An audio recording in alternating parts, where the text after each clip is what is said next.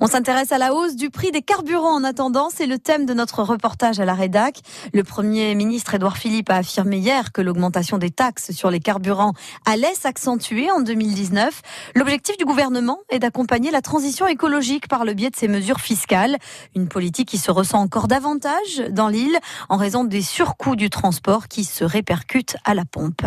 En 2019, le litre de gasoil coûtera en moyenne 7 centimes d'euros de plus, 4 centimes de plus pour l'essence la hausse des taxes de carburant, une démarche et une politique assumée, disait hier Édouard Philippe sur France Inter. C'est sûr que c'est pas des grandes décisions spectaculaires. C'est sûr que quand vous subissez l'augmentation du gazole, vous dites mais et mon pouvoir d'achat. Mais c'est parfaitement assumé. En Corse, l'augmentation se ressent évidemment beaucoup plus sur le pouvoir d'achat, comme le confirment ces automobilistes. Effectivement, j'ai remarqué. Très haute augmentation depuis le 1er janvier. Oui. On est quand même bien obligé de prendre la voiture pour euh, aller au boulot, aller faire les courses et tout. Donc euh, c'est encore une baisse du pouvoir d'achat en plus. Quoi. La voiture difficile de s'en passé. Malgré les incitations financières du gouvernement, les concessionnaires corses ne s'attendent pas à un grand changement pour le marché automobile. Ludovic Dubosc, directeur commercial de la concession Renault d'Ajaccio. Je ne vois pas encore suffisamment de contraintes pour inciter tout le monde à laisser sa voiture de côté. Si on prend le cas de la capitale, c'est sûr que les mesures annoncées font qu'un Parisien aujourd'hui a plus trop intérêt à avoir une auto et puis à la limite, il peut réellement facilement s'en passer. Pour le, marché automobile corse en particulier, ça me semble difficile de sortir de l'automobile aujourd'hui. Par contre, par cette incitation au niveau du prix des carburants, on essaye euh, d'ouvrir en tout cas le marché du véhicule thermique à plus, c'est-à-dire véhicule électrique ou hybride. Pourtant, les prix à la pompe ne cessent de s'envoler. Ici, les surcoûts liés à l'insularité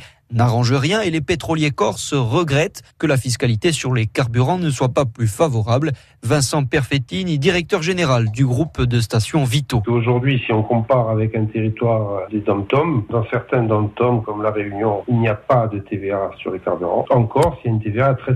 Alors certains nous disent que c'est un taux minoré, ça on ne peut pas le contester, mais le fait est qu'il reste une TVA à 13%. Il existe un autre différentiel important, les écarts de prix à l'intérieur de l'île.